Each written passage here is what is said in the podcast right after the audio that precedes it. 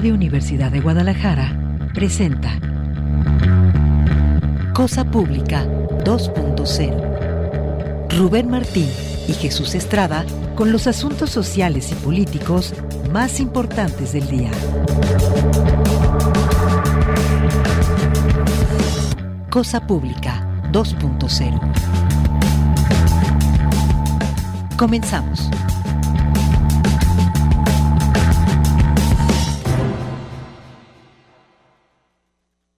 Ayotzinapa somos todos. El 26 y 27 de septiembre de 2014, el Estado reprimió y desapareció a 43 normalistas rurales de Ayotzinapa y asesinó a seis personas en Iguala Guerrero. No olvidamos. Te presentamos los nombres de los 43 desaparecidos. Abel García Hernández, Abelardo Vázquez Periten, Adán Abraham de la Cruz, Antonio Santana Maestro, Benjamín Asensio Bautista, Bernardo Flores Alcaraz, Carlos Iván Ramírez Villarreal, Carlos Lorenzo Hernández Muñoz, César Manuel González Hernández, Cristian Alonso Rodríguez Telumbre, Cristian Tomás Colón Garnica, Cuthberto Ortiz Ramos, Dorián González Parral, Emiliano Allen Gaspar de la Cruz, Everardo Rodríguez Bello, Felipe Arnulfo Rosas, Giovanni Galíndez Guerrero, Israel Caballero Sánchez, Israel Jacinto Lugardo, Jesús Giovanni Rodríguez Tlatempa, Jonás Trujillo González, Jorge Álvarez Nava, Jorge Aníbal Cruz Mendoza, Jorge Antonio Tizapa Legideño, Jorge Luis González Parral, José Ángel Campos Cantor, José Ángel Navarrete González, José Eduardo Bartolo Tlatempa, José Luis Luna Torres, Joshvani Guerrero de la Cruz, Julio César López Patonzi, Leonel Castro Abarca, Luis Ángel Abarca Carrillo, Luis Ángel Francisco Arzola, Magdaleno Rubén Lauro Villegas, Marcial Pablo Baranda, Marco Antonio Gómez Molina, Martín Getsemaní Sánchez García, Mauricio Ortega Valerio, Miguel Ángel Hernández Martínez, Miguel Ángel Mendoza Zacarías, Saúl Bruno García, en honor a Alexander Mora Venancio.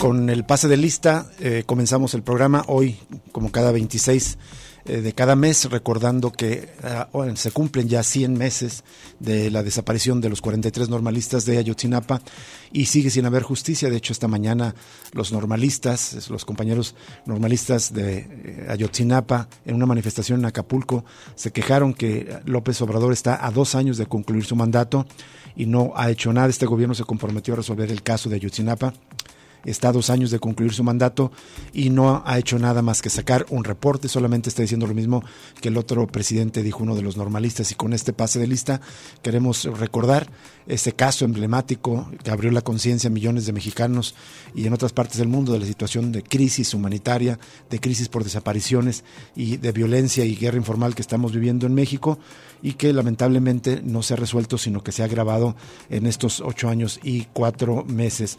Con esto vamos a arrancar el programa de esta tarde y bueno, tendremos más información sobre otros temas habituales, un apartado de desaparecidos, pero antes de entrar en los detalles, saludo con mucho gusto a mi compañero Jesús Estrada en los micrófonos, Alejandro Coronado en la asistencia de producción y Emanuel Candelas desde la mesa de controles. Bienvenidos a Cosa Públicos.0. Jesús, ¿qué tal? ¿Qué tal, Rubén Martín? Un gusto acompañarte. Gracias a todos ustedes por acompañarnos y por supuesto que indignados. 100 acciones globales se están cumpliendo, es decir, 100 acciones de protesta se han realizado cumpliendo la del día de hoy ocho años, cuatro meses y todavía no hay respuesta de dónde están los normalistas. Por cierto, a las cuatro de la tarde se está convocando una marcha, concentración allá en el Ángel de la Independencia de parte de la Escuela de Normal Rural de eh, Raúl Isidro Burgos y los familiares de los desaparecidos. Y mañana 27 habrá un acto político en la Estela de los Caídos allá en Iguala Guerrero. Bueno, vamos a arrancar justamente con más información relacionada con el tema desaparecido. Más adelante también esperamos tener contacto, esperemos que se concrete con Vidulfo Rosales, el abogado de los, las madres y los padres de los normalistas de Ayotzinapa. Hay un trabajo de los compañeros de NTR, es la nota de portada, en el que nos dan cuenta que la identificación de cuerpos encontrados en fosas clandestinas va en caída. De acuerdo con datos de la plataforma sobre inhumaciones clandestinas de la Fiscalía Especial en Personas Desaparecidas, en el año pasado, 2022, se relajaron las acciones de identificación humana en el Instituto Jalisciense de Ciencias Forenses, pues se reconocieron menos cadáveres que en los dos años anteriores. Aquí van los datos. Dice que el año pasado se encontró un total de 301 cuerpos fallecidos sin identificar. Esto fue en 41 fosas clandestinas, principalmente en la zona metropolitana de Guadalajara. Pero solo se logró identificar a 134 de estos 301 cuerpos, es decir, 44.52%, menos de la mitad lograron ser identificados. Si se compara esto con los obtenidos pues en el año 2019, cuando la Fiscalía Especial de Personas Desaparecidas ya operaba al 100%, los procesos exitosos de identificación de cuerpos localizados en fosas se redujeron. Los datos de la Fiscalía precisan que en 2021 se hallaron 280 cuerpos en 23 fosas clandestinas, pero solo 166 fueron identificados. En 2020 se localizaron 27 fosas con 544 personas fallecidas, una cifra extraordinaria, y solo se dio con la entidad de 295. Un año antes se encontraron 291 cadáveres en 36 fosas y del total solo se reconoció a 119. Ahora, en total, entre el primero de diciembre del 2018 y el 31 de diciembre de 2022, es decir, el periodo comprendido del gobierno de Enrique Alfaro, la Fiscalía Especial de Personas Desaparecidas registró 128 inhumaciones clandestinas, fosas clandestinas, con 1.426 cuerpos sepultados, de los que 719 ya fueron identificados. Esto es la mitad prácticamente de los casos. En este trabajo se eh, tomó la voz de Jorge Ramírez Plasencia, integrante del Comité de Análisis sobre Desaparición de Personas de la Universidad de Guadalajara. Dice que las cifras son preocupantes, pues muestran indicios de que la crisis forense y de desaparecidos ha rebasado el Estado. Dijo, y lo citamos al especialista, hay indicios preocupantes de que el gobierno de Jalisco está abandonando la búsqueda de personas desaparecidas o bien se saturó y está rebasado o una mezcla de ambas cosas. Como sea, va a la baja el número de personas que se localizan a pesar de contar con más personal y más recursos. Él recalcó también que el avance de la identificación muestra un desplome de la actividad oficial. 295 cuerpos identificados en 2020, 166 en 2021 y apenas 134 en 2022. Con infraestructura sin terminar, en 2022 inició operaciones el Centro de Identificación Humana del Estado y para su operación se contrató más personal, pero el proyecto no se tradujo en más identificaciones de cuerpos que en 2021 cierra esta nota que ya se las vamos a compartir. En otro asunto, la Comisión de Puntos Constitucionales de la Cámara de Diputados aprobó ayer una reforma constitucional que reconoce el derecho de las personas desaparecidas a ser buscadas y amplía la protección sobre defensores de derechos humanos, periodistas y animales. Tras ser aprobados estos tres dictámenes fueron remitidos a la mesa directiva de la Cámara, se informó en un comunicado, es decir, apenas es trabajo en comisiones. La reforma a la Constitución para que recoja el derecho de los desaparecidos a ser buscados fue aprobada con 26 votos a favor y dos abstenciones. Eh, dice el dictamen, todas las personas tienen el derecho a ser buscadas, el Estado protegerá a las personas contra las desapariciones, las buscará bajo la presunción de vida, sin estar vinculado a la investigación ministerial, preservará su personalidad conforme a la ley y de encontrarlas sin vida, las identificará y entregará sus restos de forma digna a quien tenga derecho. Ve usted la situación en la que nos encontramos. Ya la Constitución tiene que reconocer la situación de riesgo de que alguien sea desaparecido y la obligación del Estado de buscarlo en vida, pero si no es encontrado con vida, a que se le identifique los temas de la crisis por desapariciones y forense llegan a la constitución política del país. El diputado del Movimiento de Regeneración Nacional, Hamlen eh, García, expuso que al incluir la frase todas las personas tienen derecho a ser buscadas, el texto constitucional gana coherencia y la mención al Estado apela a todas sus esferas. Por cierto, este diputado es de aquí, de Jalisco. También eh, se recoge la voz de Erika Vanessa del Castillo, de Morena y ella destacó que la reforma es solidaria con las familias que buscan a sus hijos e hijas. Y bueno, acá también se recuerda que México sufrió una crisis en cuanto a personas desaparecidas, superando la cifra de 100.000 casos y que el alto comisionado de la ONU para Derechos Humanos cuestionó la semana pasada justamente la poca firmeza del gobierno en la lucha contra las desapariciones. En cuanto a la protección de periodistas y defensores de derechos humanos, el dictamen votado por la comisión fue aprobado también por 26 votos y en este caso una abstención. Así se dio el visto bueno a otorgarle al Congreso la facultad de expedir una ley general que distribuya competencias en materia de protección a los mencionados colectivos. Seguimos viendo un país y un gobierno omiso ante las muertes de periodistas y mujeres activistas que han sido asesinadas. Esto denunció la diputada Cintia Iliana López del PREM.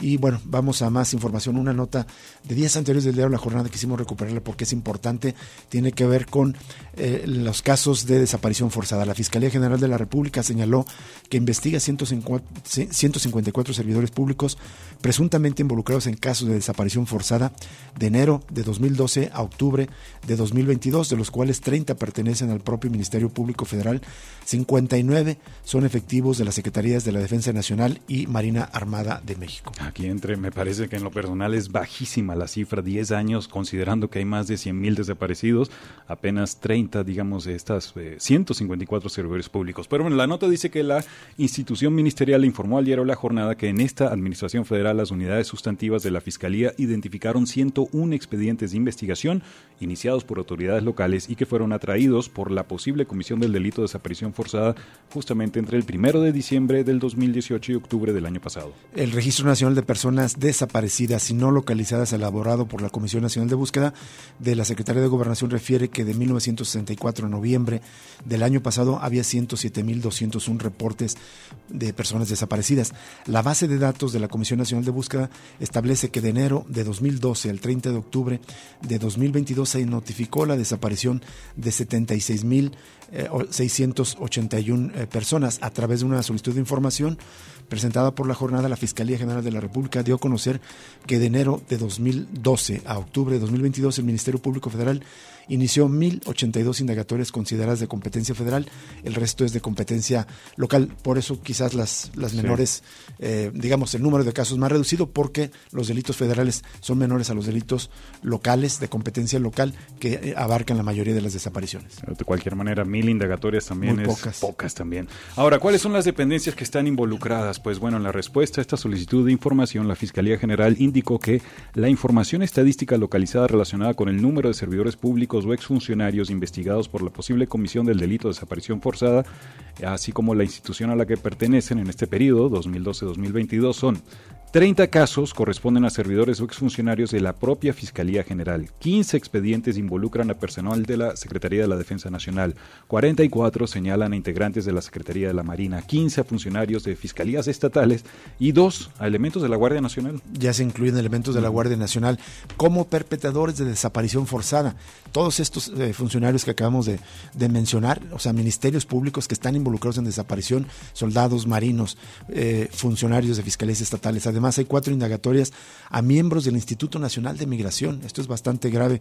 Diez a policías estatales, ocho a personal de la extinta Policía Federal, cinco a secretarías de Seguridad Pública, un caso a personal de un centro de reinserción social, dos casos en los que se señala servidores públicos de centros federales de readaptación social, un caso un funcionario del Sistema Nacional para el Desarrollo Interior de la Familia, cinco expedientes a policías ministeriales, eh, otro contra un empleado de la Secretaría de Gobernación y 11 casos de policías municipales.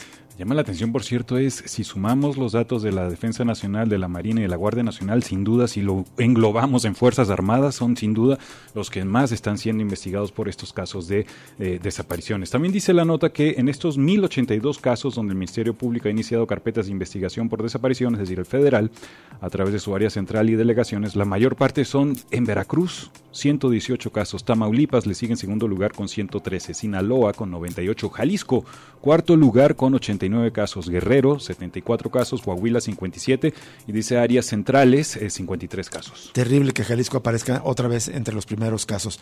Y ya para irnos al corte, vamos a compartirle esta nota eh, que es la respuesta del representante del Alto Comisionado de Naciones Unidas sobre Derechos Humanos, Guillermo Fernández Maldonado, a declaraciones del presidente en la crisis de desaparición de personas que existe en el país. El principal actor que puede tomar las decisiones para influir en el curso de los acontecimientos es el Estado con sus instituciones y sus autoridades. Resaltó que para hacer frente a este flagelo y atender las recomendaciones de los organismos internacionales se requiere voluntad política, particularmente en un contexto en el que hay muchas autoridades que no solo tienen desconocimiento sobre el tema, sino también distancia al considerar que puede ser problemático.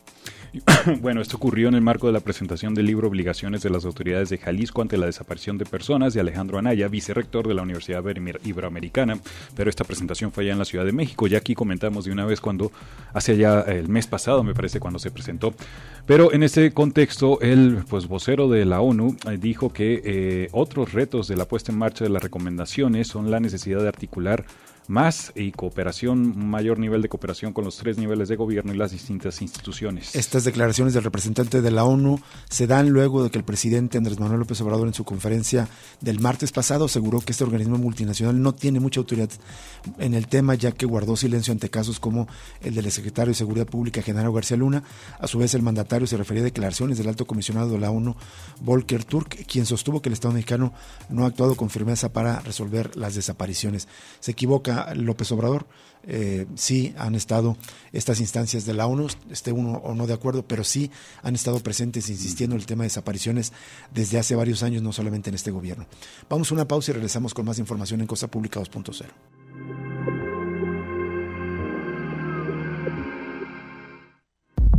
Cosa Pública 2.0 se enriquece con tu opinión.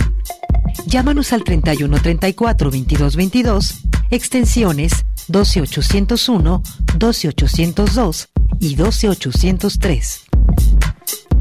Regresamos en unos momentos.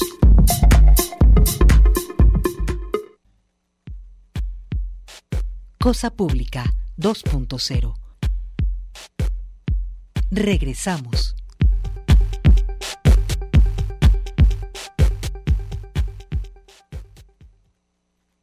Seguimos en Cosa Pública 2.0. Muchas gracias por permanecer en sintonía con nosotros.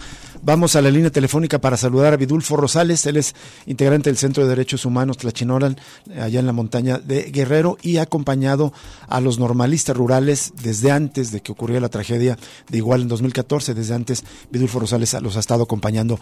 Vidulfo, muy buenas tardes. Te saluda Rubén Martín. Buenas tardes, Rubén, gusto saludarte. Igualmente, Vidulfo, estamos cumpliendo ya eh, ocho años, cuatro meses, cien meses de la desaparición de los normalistas. ¿Qué avances hay en este momento sobre la, este caso emblemático de desaparición forzada, Vidulfo? Mira, Rubén, pues yo lamentablemente lo que pudiera decir ahorita es que el caso, eh, los avances en las búsquedas y en las investigaciones, hay un estancamiento. Ah, principalmente en las investigaciones, eh, porque eh, eh, se traía una investigación grande, una investigación que presentaba ciertos avances y en la cual están implicados varios militares como responsables de, de, la desaparición de los jóvenes estudiantes y algunas autoridades de Guerrero.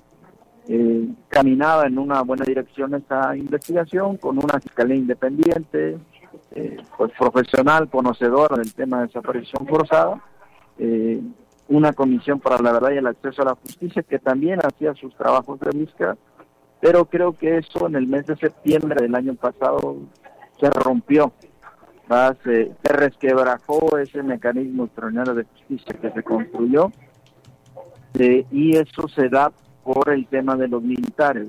Cuando se llega a este tema de fincar responsabilidades a miembros del ejército mexicano, eh, el gobierno eh, este, da un paso hacia atrás, retira las órdenes de la, este, 21 cancela 21 órdenes de aprehensión, eh, 5, 16 militares y 5 eh, autoridades del Estado de Guerrero. no se da, nunca se dio una justificación sólida y contundente por, este, por, por, por qué se habían canceladas esas órdenes de aprehensión y, bueno, creo que ahí se quebró, ahí se quebró la confianza, se quebraron, eh, el, el gobierno en lugar de dar un paso hacia adelante dio un paso hacia atrás y a partir de ahí la investigación permanece estancada. Eh, eh, creemos nosotros que el gobierno federal hoy en día tiene una salida, tiene una, una nueva narrativa, esta nueva narrativa es la que ya escuchamos nosotros en voz de Alejandro Encinas, eh, que está condensada en el informe que rindió en el mes de agosto del año pasado también, y que pues ha sido bastante cuestionada porque la columna vertebral de este informe tiene que ver con este eh, unos chats en los que estos chats supuestamente informan el destino de los jóvenes, qué es lo que habría ocurrido con ellos, pero como también tienes conocimiento, pues estos chats son insostenibles, son irregulares, son este no resistieron el peritaje que hizo el grupo interdisciplinario de expertos independientes, entonces no no tiene fiabilidad y no tiene eh, este, objetividad y sustento el informe rendido por por Alejandro Encinas, de tal manera que no podemos decir nosotros que esa sea la verdad hoy por hoy. Así es. Vidulfo, es, una, es otra narrativa del gobierno, así es. como, los anteriores. Se puede decir, Vidulfo, que en esa fecha que dices, entre agosto y septiembre, hubo un punto de quiebre en la investigación, en los avances que se tenían, pareciera que se topó con los intereses específicamente de los militares. Sí, efectivamente, así como lo dices. O sea, nosotros vemos eh, hablamos de la investigación en este gobierno, ¿verdad? La investigación en este gobierno creo que en septiembre, cuando se dan estos eventos del informe de Alejandro Encinas, el retiro de orden de aprehensión, la salida de Omar Gómez, ese mes de septiembre marca un antes, marca un punto de quiebre en las investigaciones, un antes y un después. Este, y a partir de ahí yo creo que el gobierno intentará dar una salida intentará hacer un cierre de este caso y se seguirán haciendo algunas investigaciones, pero ya no con la fuerza. Por ejemplo, hoy vemos dibujada la Comisión para la Red de Acceso a la Justicia, me parece que le van a disminuir el presupuesto. Eh, un fiscal que no es independiente, un fiscal hoy en día que obedece a las está lo que Alejandro Encinas diga o lo que el presidente le esté diciendo, y si en un momento dado vamos a tener disensos con el gobierno, pues el fiscal va no va a ser independiente, no se va a guiar por los principios de imparcialidad e independencia que le, eh, le, le, exige la investigación y el caso, ¿verdad? Entonces, pues eh, creemos nosotros que estamos en un punto un punto crítico y las investigaciones están paradas el ejército está pendiente de que rinda cuentas, de que dé información. Te vuelvo a repetir, la reactivación de las órdenes de aprehensión están pendientes. Se habló después con el presidente, por ahí el 24 de octubre se tuvo una reunión con él y se, eh, acordó que iba a estudiar la posibilidad de reactivar las órdenes de aprehensión. Hasta el día de hoy no hay nada hemos tenido dos reuniones con Alejandro Encinas y, y, en, cada reunión están diciendo que están reuniendo elementos, que están reuniendo elementos, son meros pretextos de los cuales nos están dando largas en este asunto. Sí. Lo real es que hay una decisión política tomada, lo real es que esa decisión política que tomó el gobierno es ya no avanzar. Eh, Vidulfo, eh, al principio... narrativa que ellos vinieron y pusieron sobre la mesa, con esa nos vamos a quedar. Sí. Al principio del gobierno, en las familias, eh, los familiares, los padres dieron el beneficio de la duda a este gobierno porque se dijo que se comprometía. De hecho, hubo una promesa de López Obrador de esclarecer el caso el año pasado, 2022. ¿En este momento ha mermado o ya no hay confianza con el gobierno? Pues yo creo que se ha estado, se ha estado perdiendo y más con estos, con estos, este, con estos hechos que se dieron en el mes de septiembre, creo que sí terminó por, romperse la confianza. Este, incluso, mira, para nosotros eh, eh, eh, la posición de los padres de familia hoy es que la continuidad del diálogo, la reconstrucción de la confianza pasa por la reactivación de estas órdenes de aprehensión de las que ellos se, este, cancelaron. Eso hemos exigido nosotros. Si no se cancela la prueba eh, este, más clara, más nítida de que eh, está dispuesto este gobierno a esclarecer los hechos en el caso de Ayotzinapa, la prueba más clara va a ser la reactivación de las órdenes. Si no se reactivan las órdenes de aprehensión, pues, yo creo que no, no tendrá sentido ni seguir dialogando, ni seguir confiando en este gobierno, ni, ni, mucho menos apostándole a una investigación que para ellos ya está concluida. ¿Qué tal, Vidulfo? Te saluda Jesús Estrada. Quería preguntarte si la decisión política del gobierno de dar por concluida ya la investigación tiene que ver con la militarización del país, con este proceso de dar más poder a las Fuerzas Armadas. Mira, no sé, no sé si tiene que ver con eso, pero yo sí lo que te pudiera decir es que la investigación tenía avance. Eh, en cuanto a esta investigación eh, se encontró con que los militares tienen una gran responsabilidad en los hechos, con que hay elementos y datos de prueba que lo colocan como responsable de varios hechos, incluso de hechos de desaparición de los jóvenes de manera directa, eh, y cuando se le ha exigido al presidente que en atendiendo a, todos esos datos de prueba se tiene que profundizar, se tiene que investigar y se tiene que deslindar responsabilidades de, miembros del ejército mexicano, concretamente el 27 Batallón de Infantería, ahí creo que el gobierno ha dado un paso hacia atrás. Allí el gobierno ha salido con una, una hipótesis diferente, que no está sustentada, y allí el gobierno es donde está, está dispuesto a ya no hacer más. Y te voy a poner un ejemplo. Hoy en día eh, está pendiente que el ejército mexicano rinda una información relevante en el caso eh, que tiene que ver con el posible paradero de los estudiantes en una conversación telefónica que fue interceptada en el mes de septiembre del 2014, justo cuando sucedieron los hechos. Eh, se está se le ha pedido al ejército mexicano que ponga toda esa información que habla de que los jóvenes estaban siendo llevados a un lugar. Se le ha pedido al ejército que ponga a disposición de, de la Fiscalía Especial estos datos, estos elementos de prueba. El ejército se ha negado. Hay una total mm. negativa y no hay poder eh, que, obligue hoy en día en nuestro país al ejército mexicano a rendir, a poner este, esta información a disposición de las autoridades. Ahí nos vamos a quedar. Vidulfo. esta informa esa información es relevante, puede marcar un, un antes y un después. Claro. Ahora, lo que parece es que el gobierno se enfoca sobre todo en investigar a ex policías, en este caso, y no tanto al ejército. Quería preguntarte, en días pasados anunció el gobierno eh, con bombo y platillo que Estados Unidos entregó a nuestro país a Alejandro Tenescalco, quien era el jefe de la policía de Iguala cuando la desaparición, según el gobierno, es una pieza clave de todo el caso. ¿Tú crees que esta, eh, digamos, extradición, esta entrega de este ex policía de verdad puede aportar elementos nuevos? Mira, sí, Alejandro Tenescalco fue una pieza clave el día de los hechos. Él fue un policía eh, que estuvo inmiscuido en los hechos, que, aparecen eh, con una actividad muy intensa eh, telefónica el día de los hechos.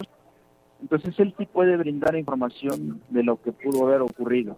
Este, pero como la, orden de prisión le fue ejecutada, pues él fue puesto a disposición de un juez, a menos que el gobierno construya puentes de acercamientos con esta persona y le ofrezca incentivos legales, pues ahí veremos la posibilidad de que él pueda aportar información. Mm.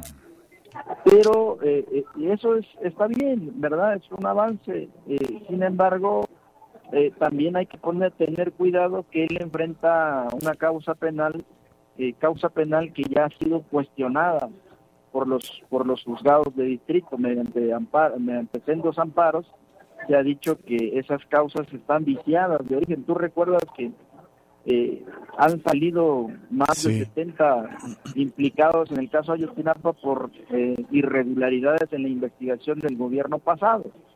Bueno, pues Alejandro Tenescarco comparte, es coacusado con estas personas que obtuvieron su libertad.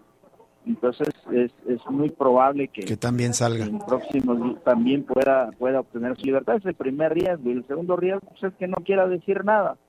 Y que el gobierno tampoco esté interesado en tender los puentes y en, propiciar los acercamientos para ofrecer incentivos legales a efecto de que esta persona hable. Exactamente.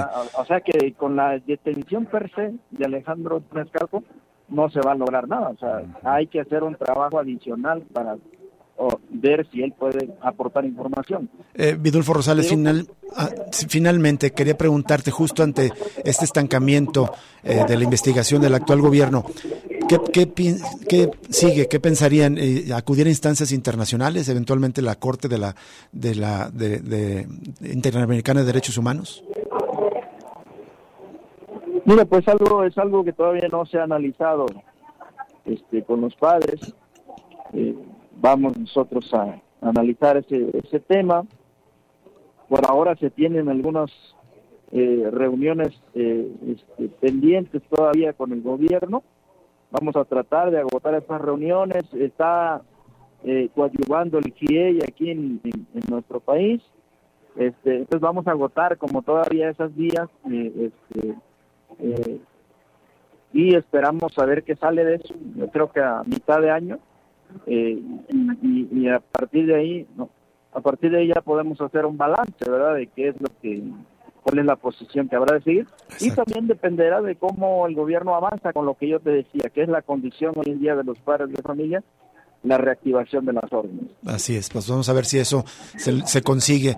Y bueno, pues vamos a estar al pendiente de la, del curso de esta investigación. Muchas gracias, Vidulfo Rosales, por atender la llamada. Hasta luego, ustedes.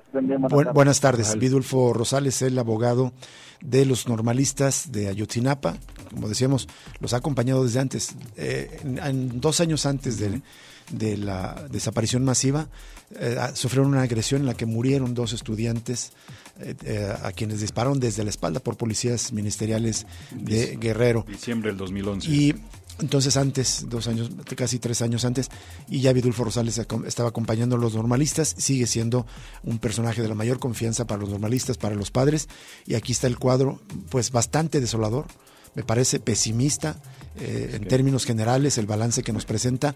Ya no hay, eh, parece ser que ya no hay voluntad política del gobierno de López Obrador para llegar al fondo de esta investigación. ¿Por qué razón? Yo lo escribía ya en agosto del año, en septiembre del año pasado pues se tocó con pared militar. Ahí es donde se están frenando las investigaciones. Pared militar y del otro lado un fiscal que lo que hace es obedecer y ha tapado, digamos, las posibles opciones de avanzar, como era la Fiscalía Especial. Vamos a una pausa y regresamos con más información en Cosa Pública 2.0.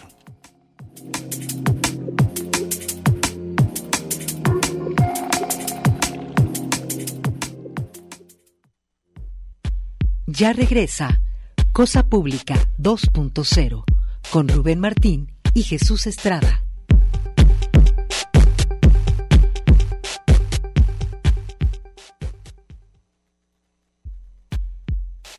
Cosa Pública 2.0.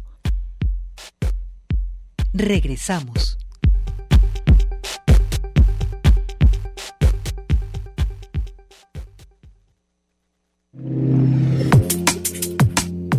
Seguimos en Cosa Pública 2.0. Quiero hacerle un recordatorio que estamos volviendo los viernes al regalo de libros y queremos de una vez invitarlo, si, si, le, si le parece desde ahora, por supuesto el día de mañana y también el mismo viernes, a participar en el sorteo de un libro, un reciente estudio del gran historiador Lorenzo Meyer, se llama Las raíces del nacionalismo petrolero en México, de una, un, libro editado por el Fondo de Cultura Económica, ahora que se cumplen, están próximos a cumplirse los 85 años de la expropiación petrolera y que el presidente López Obrador ha anunciado una gran, gran fiesta eh, popular para festejar supuestamente que se retomó la soberanía sobre petróleos mexicanos, sobre la Comisión Federal de Electricidad.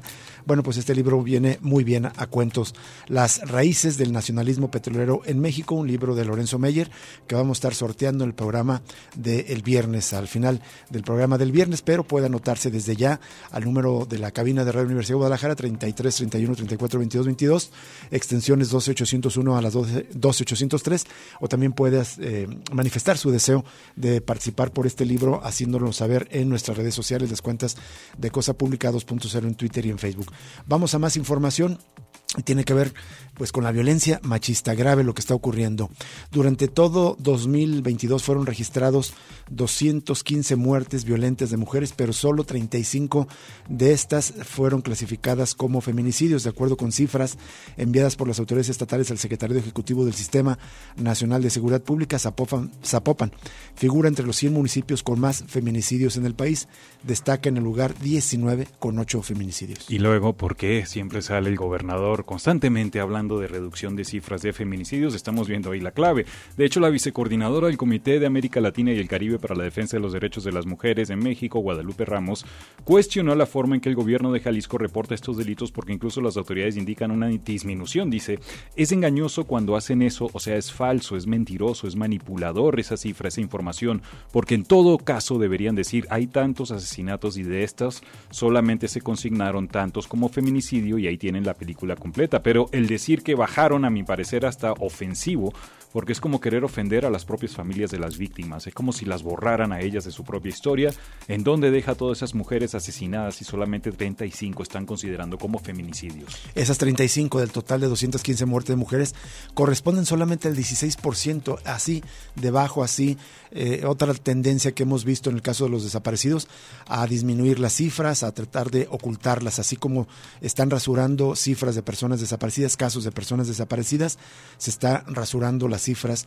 de los feminicidios que ocurren en el, aquí en el estado de Jalisco. Bueno, en otro caso, la Fiscalía emitió un boletín para informar que se detuvo a un feminicida eh, de una mujer trans. Las pruebas que aportó la unidad especializada para la atención de delitos por diversidad sexual de la Fiscalía del Estado contra Luis Andrés Z, feminicida de una mujer trans de nombre Dayana, fueron determinantes y contundentes para que un juez de control lo encontrara culpable del hecho y sentenciado mediante la modalidad de procedimiento abreviado a 32 años de prisión, así como la reparación del daño y multa por 489.325 pesos. Dice el boletín oficial que esto es resultado de la indagatoria que realizó esta, esa dependencia bajo el Protocolo Nacional para Instancias de Procuración de Justicia del país.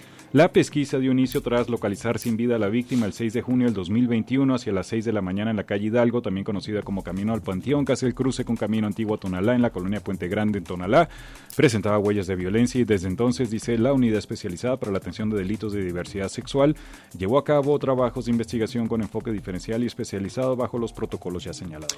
Las indagatorias revelaron que la víctima trabajaba en un bar cercano en donde se encontraba dicho sujeto, con quien se fue a bordo de un vehículo Volkswagen Jetta en color negro, sin embargo la golpeó y luego le disparó privándola de la vida y abandonó su cuerpo en ese lugar, pero ya fue detenido.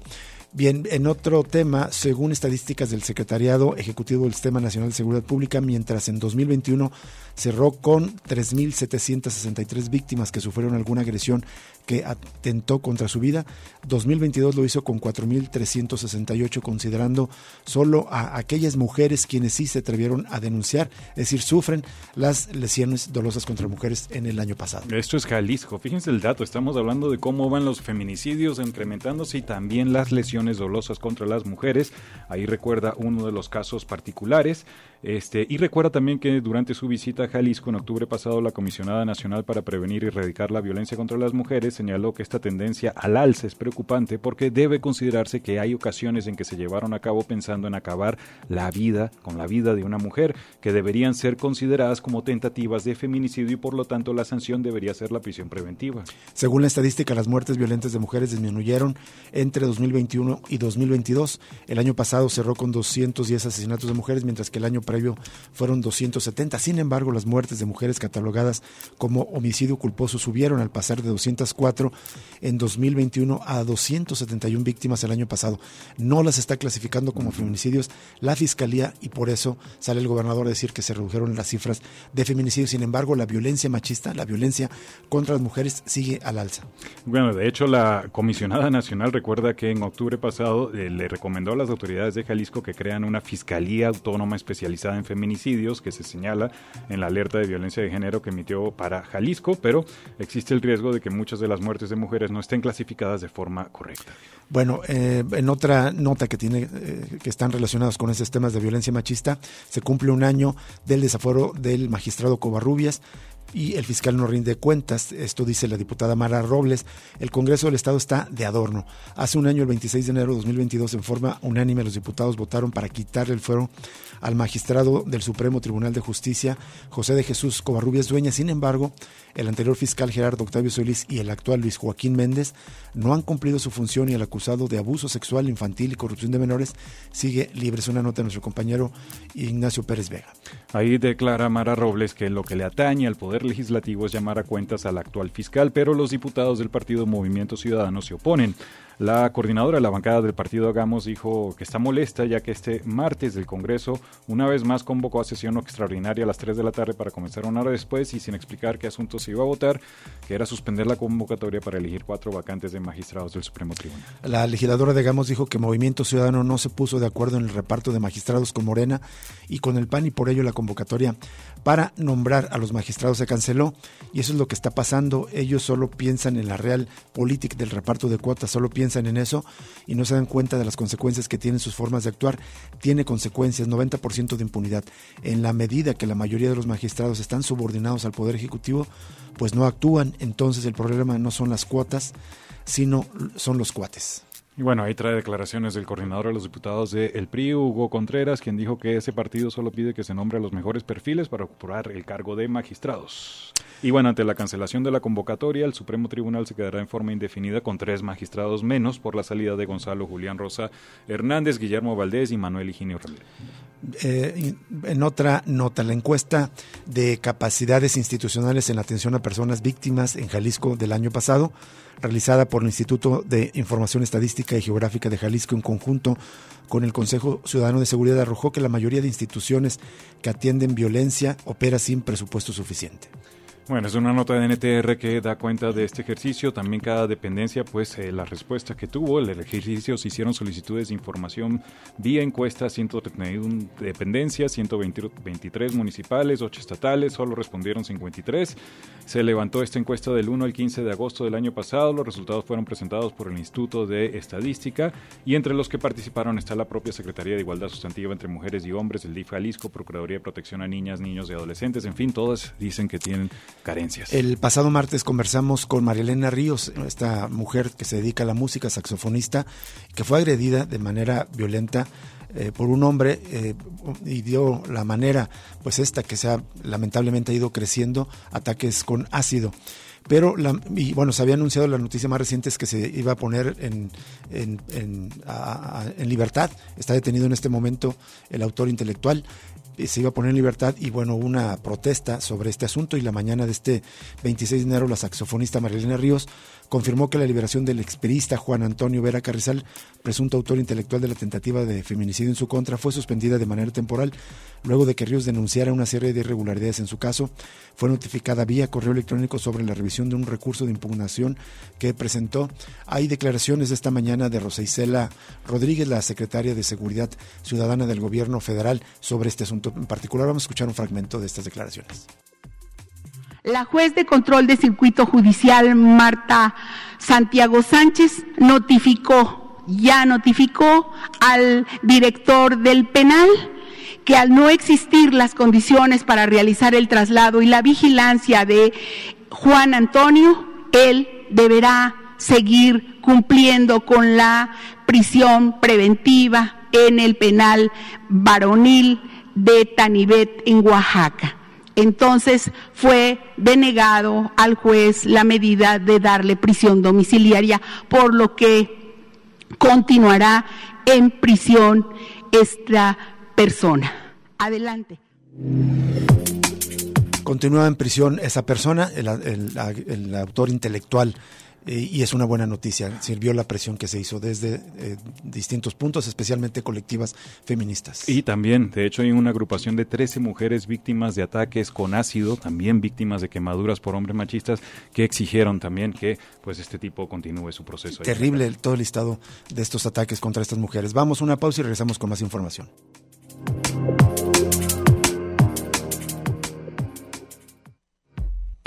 Ya regresa Cosa Pública 2.0 con Rubén Martín y Jesús Estrada.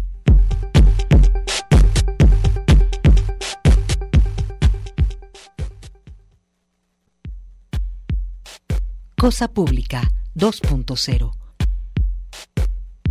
Regresamos.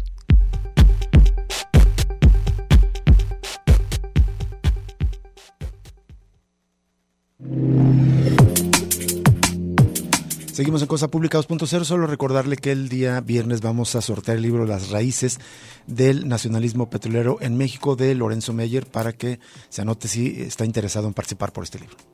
Vamos a la línea telefónica. Hace algunas semanas conversamos con Jesús Torres Nuño, ex, eh, digamos, eh, presidente de la cooperativa de Trado, que es la cooperativa que surgió después de que terminó la huelga en la planta llantera de Euskadi. Él decía pues que había una serie de irregularidades con respecto al consejo directivo de la cooperativa eh, que está actualmente. Y ahora tenemos en la línea justo a un representante legal de esta cooperativa, a Yoxan Valero, quien más bien tiene el contraargumento, más bien hay señalamientos de supuesto estos actos de corrupción de parte del ex eh, líder de la cooperativa. Joxan Valero, buenas tardes. Muy buenas tardes, Jesús y Rubén. Muchas gracias eh, por la entrevista. Saludos a su auditorio. Igualmente, gracias. Joxan Valero, pues eh, coméntenos cuál es el, posicionamiento del grupo de eh, cooperativistas que tú representas, cuántas personas están y, en qué consiste en la denuncia que hacen. Claro, de hecho, me toca representar de manera directa a la sociedad cooperativa como entidad legal. En ella se agrupan 580 socios y, desde hace dos años venimos eh, efectuando una serie de trabajos, sobre todo en el ámbito de auditoría y últimamente en el ámbito legal, eh, que tienen que ver con la detección de un conjunto de fraudes y afectaciones a derechos laborales muy importantes de una comunidad que se extiende más allá de esta sociedad cooperativa y que fue la mano de obra precisamente de esta de esta llantera ubicada en el Salto. Hablamos de 1.200 personas afectadas en cuanto a sus derechos y prestaciones laborales a lo largo de 15 años. eh, la cooperativa eh, se integra, les comento, por esos 580 socios, quienes a la fecha han venido tomando una serie de resoluciones de asamblea particulares ajustadas perfectamente a derecho y contra las que pues este personaje eh, ha buscado un poco obstaculizar, eh, principalmente porque tiene bastante responsabilidad en las circunstancias que se han detectado. Eh, Joxan, tenemos pocos minutos. ¿Nos puedes sintetizar eh, cuáles son las acusaciones eh, directamente que señalas de fraude y de cuestiones de derechos laborales? Particularmente hablamos de la venta de las, de, las acciones, en este caso del 42% del capital que tenía a su favor la cooperativa con respecto de esta empresa de llantas este, y que fue eh, a través de un conjunto de acciones legales eh, despojada de su participación en el capital a finales de, 2019 eh, y estamos básicamente demandando la nulidad de los contratos que se, firma, se firmaron a fin de que la planta se devuelva a los 580 socios cooperativistas. Eso por un lado. Por otro lado, un conjunto de afectaciones de derechos laborales, como lo acabo de comentar, en contra de 1.200 personas, es decir, no solo de los socios cooperativistas, que pueden, que pueden ascender a reclamaciones por más de 8 mil millones de pesos en cuanto a temas de seguridad social y diversos en materia laboral. Pero una duda, ¿estos eh, estas, eh, derechos laborales que están pendientes eh, corresponden a desde que se reactivó la empresa después de la huelga?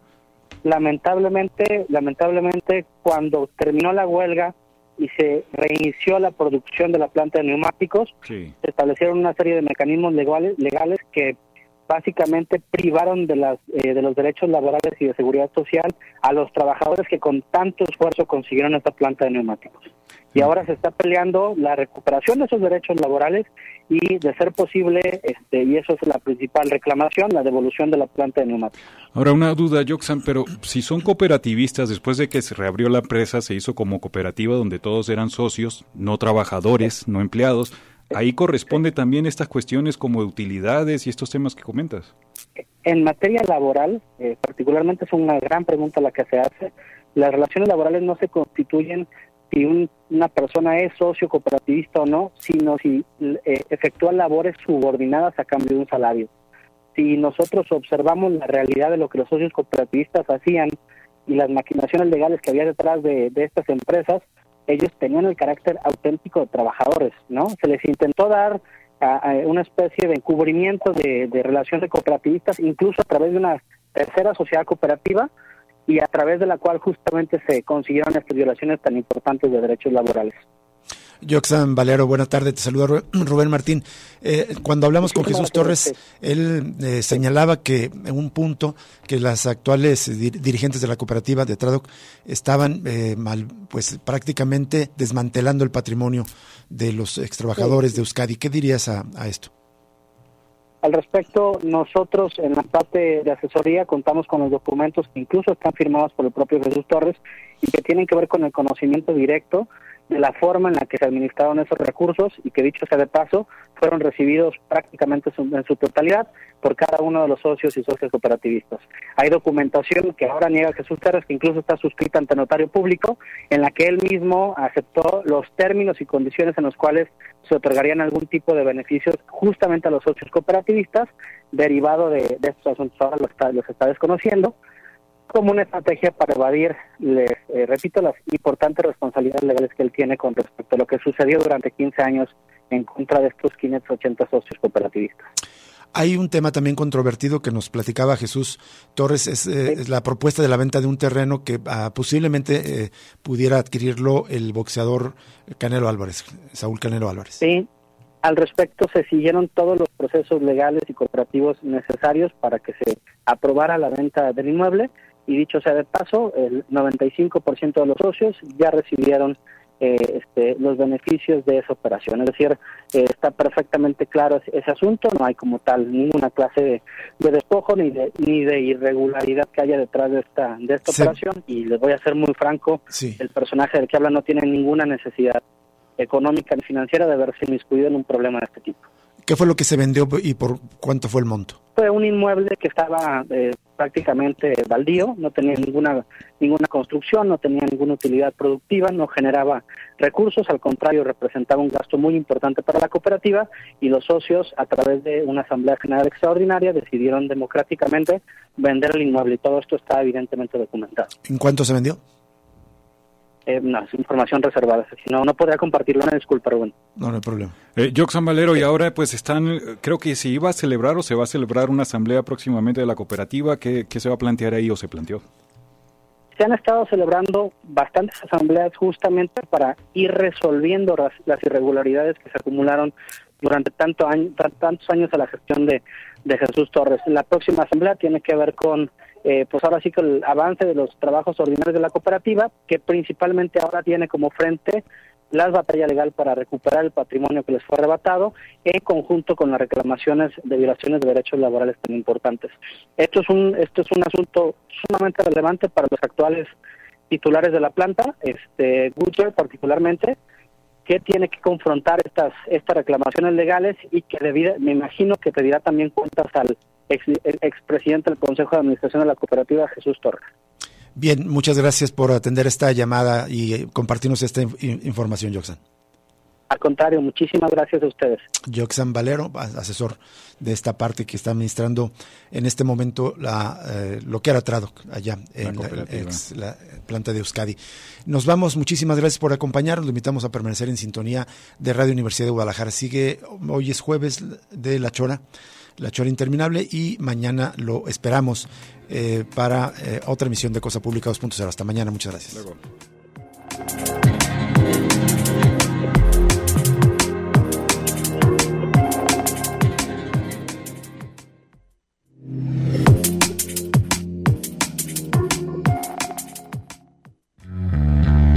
Radio Universidad de Guadalajara presentó Cosa Pública 2.0. Rubén Martín y Jesús Estrada con el análisis crítico de la actualidad. Cosa Pública 2.0. Gracias por escucharnos.